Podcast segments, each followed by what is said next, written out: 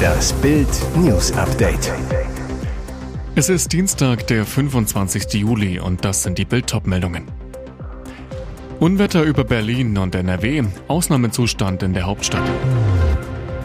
Wer jetzt alles zittern muss, Nathalie Volk schreibt Enthüllungsbuch.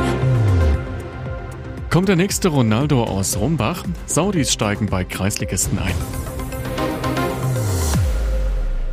Es war kurz, aber heftig. Am Montagabend gegen 19.30 Uhr fegte ein Sturm mit bis zu 110 kmh über Berlin und Teile Brandenburgs hinweg. Die Feuerwehr rief den Ausnahmezustand aus. Mehr als 300 Notrufe ging seither ein. Wir haben davon noch nicht alles geschafft, sagte ein Sprecher am Abend. Selbst eine S-Bahn entgleiste, nachdem sie über einen herabgestürzten Ast gefahren war. Mehrere Fahrgäste mussten über Leitern in Sicherheit gebracht werden. Nicht nur Regen prasselte vom Himmel, es fegte auch ein heftiger Wind durch die Straßen der Stadt. Gleich mehrere Äste brachen bei Orkanböen im gesamten Stadtgebiet ab, teilweise wurden ganze Bäume entwurzelt, wie im Volkspark Friedrichshain. Nach Angaben der Feuerwehr habe der Sturm Teile des Dachs einer Lagerhalle in Marienfelde mitgerissen. Ob Menschen beim Sturm verletzt wurden, ist noch nicht bekannt. Es kam auch zu Störungen bei der S-Bahn. Auch in Teilen Westdeutschlands wüteten heftige Gewitter. So kam es am Düsseldorfer Flughafen kurzzeitig zu Einschränkungen. Ein Video zeigt prasselnden Regen, während die Sicht nur wenige Meter betrug. Auch in Köln verursachte das Unwetter vollgelaufene Keller und umgestürzte Bäume. Mehrere Bäume seien nach Angaben der Stadt entwurzelt worden, eine Person sei dabei leicht verletzt. Zwischenzeitlich seien alle Löschgruppen der Freiwilligen Feuerwehr im Einsatz gewesen. Gibt es auch in Landkreisen und Kommunen eine Brandmauer gegen die AfD? CDU-Chef Friedrich Merz hat mit seinen Aussagen über eine Zusammenarbeit mit der Rechtsaußenpartei eine hitzige Debatte angestoßen. Im ZDF-Interview sagte Merz, dass es im Bundestag sowie in Landesparlamenten keine Kooperation mit der AfD gebe, dies in Kreisen und Gemeinden aber nicht vermeidbar sei. Nach einer Welle der Kritik ruderte Merz zurück und erklärte, es wird auch auf kommunaler Ebene keine Zusammenarbeit der CDU mit der AfD geben. Die SPD wirft Merz einen Tabubruch vor. Die Grünen warnen vor einer Akzeptanz von Rechtsextremen. CDU-Politiker stellten klar, dass die Brandmauer gegen die AfD auch für Kommunen gelte. Aber gibt es in der Realität wirklich eine knallharte AfD-Blockade? In Bild sagen Landräte und Kommunalpolitiker, wie es in Deutschlands Landkreisen und Gemeinden wirklich läuft. Der Nordhäuser Landrat Matthias Jendricke sagte zu Bild, der Merz hat recht, ansonsten würde es einen politischen Stillstand geben. Die Kritik an ihm finde ich überzogen. Er hat die Realität beschrieben, wie sie sich vielerorts aufgrund der Wahlentscheidungen der Bürger widerspiegelt. Sebastian Schmidt, Kreisvorsitzender in Holstein und Fraktionschef im Kreistag, ist von den Aussagen des CDU-Vorsitzenden schockiert. Nachdem ich das Interview mit Friedrich Merz gehört habe, war ich maximal irritiert. Er warnt davor, die Bedeutung der Kommunen zu unterschätzen. An der Europa-Universität Flensburg gibt es Zoff von meiner Skulptur. Die Primavera zeigt eine nackte Frau. Beinahe 70 Jahre stand sie im Uni-Foyer, dann wurde sie abgebaut und weggeräumt. Der Grund? Studierende hätten sich zum Teil unwohl bei ihrem Anblick gefühlt. Jetzt schalten sich die Studierenden ein und wollen die Skulptur zurück an ihrem Platz. Was wohl Fritz During dazu sagen würde? Der Bildhauer modellierte 1956 die nackte, 1,20 Meter hohe Primavera. Ein figürlicher Abstraktionsprozess der damaligen Zeit, schwärmt Landrat Björn Demin. Die Primavera sollte vermutlich das wachsende Leben symbolisieren. Für die Uni-Gleichstellungsbeauftragte Martina Spirgates symbolisiert sie etwas ganz anderes. Ein überkommenes Frauenbild, das nicht geeignet ist, an so zentraler Stelle einer Universität als Empfangsdame, sagt Spirgates gegenüber der SHZ. Die Statue legt nahe, Weiblichkeit auf Fruchtbarkeit und Gebärfähigkeit zu reduzieren. Die Primavera ist weg, aber die Diskussion geht jetzt erst richtig los. Mitglieder des Unisenats beklagen, der Senat sei übergangen worden, als der Gleichstellungs- und Diversitätsausschuss beim Präsidium die Entfernung der Skulptur beantragt habe. Und die Studierendenvertretung, kurz ASTA, erinnert an die Kunstfreiheit und fordert, sie wieder am ursprünglichen Ort aufzustellen. Es ist die Geschichte eines Lebens in Glanz und Glamour, einer Liebe zwischen Multimillionär und Hells Angels Rocker, die Geschichte einer starken jungen Frau, die sich von der niedersächsischen Kleinstadt Soltau in ein Luxus-Penthouse nach New York kämpfte und dort als Schauspielerin Karriere macht. Model Natalie Volk kündigt ein Enthüllungsbuch an, noch sind die Inhalte streng geheim. Natalie sprach exklusiv mit Bild über die Geschichten, die sie erzählen wird und wer jetzt zittern muss. Warum das Buch? Natalie, dass ich den Prozess gegen Pro7 gewonnen habe, hat mir gezeigt, dass meine Stimme einen Wert hat. Sie hatte im vergangenen Jahr schwere Vorwürfe gegen Germany's Next Topmodel erhoben.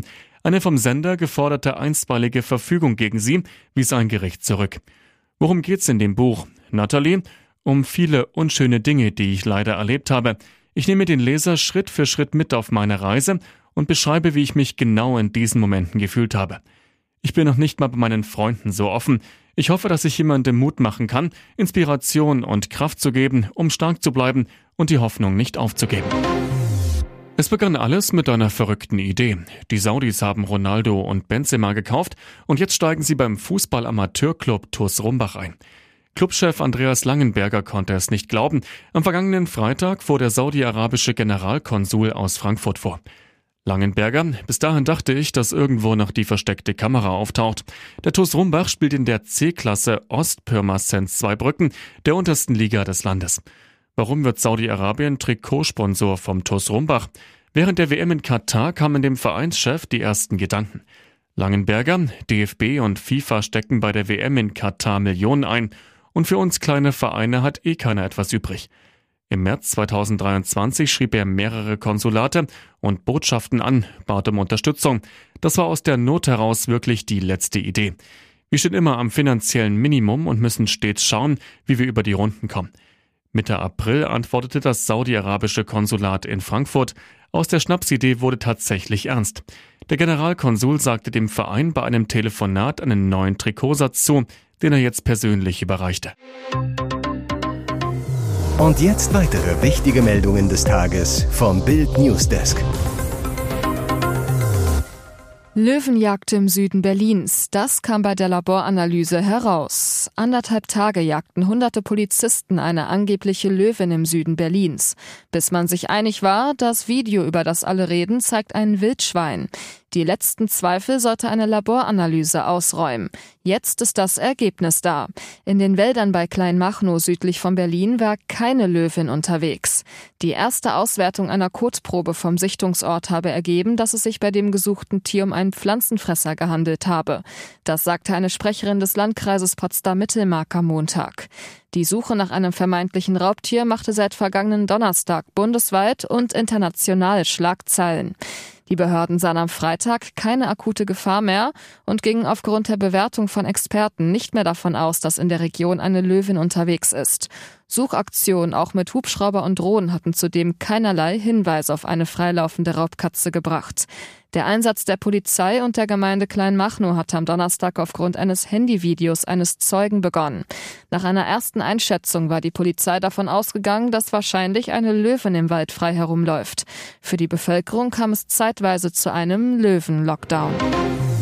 Barbie oder Oppenheimer, wer hat das Kinoduell des Jahres gewonnen? Über Wochen hatten die Studios den Hype zum Doppelstart der beiden ungleichen Filme geschürt. Das zeigt Wirkung. Mehr als eine Million Menschen sind zum Startwochenende der Blockbuster Barbie und Oppenheimer in die deutschen Kinos gegangen. Und der Gewinner ist Barbie. Knapp 619.000 Kinobesucher sahen sich den Film am Startwochenende an, teilt das Marktforschungsunternehmen Media Control in Kooperation mit dem Analyst Comscore am Montag mit. Der Thriller Oppenheimer von Christopher Nolan zog rund 502.600 Menschen in die Kinos. Barbie war damit in Deutschland der zweiterfolgreichste Start, Oppenheimer der dritterfolgreichste des Jahres. Noch mehr Menschen zog nur der Super Mario Bros. Film Anfang April an, knapp 954.000. Der Erfolg des Barbie-Films schlägt auch auf die Börse durch. Mattel-Aktien steigen im vorbörslichen Handel an der Wall Street um knapp 1,5 Prozent. Die Papiere des Filmproduzenten Warner Bros. rücken um gut ein Prozent vor. Über Wochen hatten die Studios mit Erfolg den Hype zum Doppelstart der beiden so ungleichen Filme geschürt. Das Duell wurde scherzhaft als Barbenheimer bezeichnet. Dreistigkeit, Unverschämtheit. Flick teilt auf Trainertagung aus. So deutlich wird unser Bundestrainer selten. Nach den enttäuschenden Auftritten im Juni gegen die Ukraine, in Polen und gegen Kolumbien geriet Hansi Flick massiv in die Kritik. Auf dem Internationalen Trainerkongress am Montag in Bremen wehrt sich Flick. Ich finde, es ist eine große Dreistigkeit zu behaupten, dass die Nationalelf die Spieler nicht nach dem Leistungsprinzip nominiert. Was haben wir davon, wenn Spieler spielen, die nicht die Leistung bringen können wie ein anderer? Deswegen finde ich es manchmal eine Unverschämtheit, wie man darüber berichtet. Zum Auftakt der EM-Saison im September gegen Japan und Frankreich will Flick wie angekündigt nun die Kernmannschaft für die Heim-EM 2024 aufstellen. Entscheidend ist es, torgeil zu sein, aber auch mit bestem Willen Tore zu verteidigen. Wir müssen alle gemeinsam daran arbeiten, so Flick, und kündigt harte Entscheidungen an. Es wird jetzt noch intensiver. Ich werde den Spielern genau sagen, wo ich sie sehe und wo sie stehen. Es werden einige Gespräche stattfinden in den nächsten Wochen. Deutliche Worte, jetzt muss Flick nur noch liefern.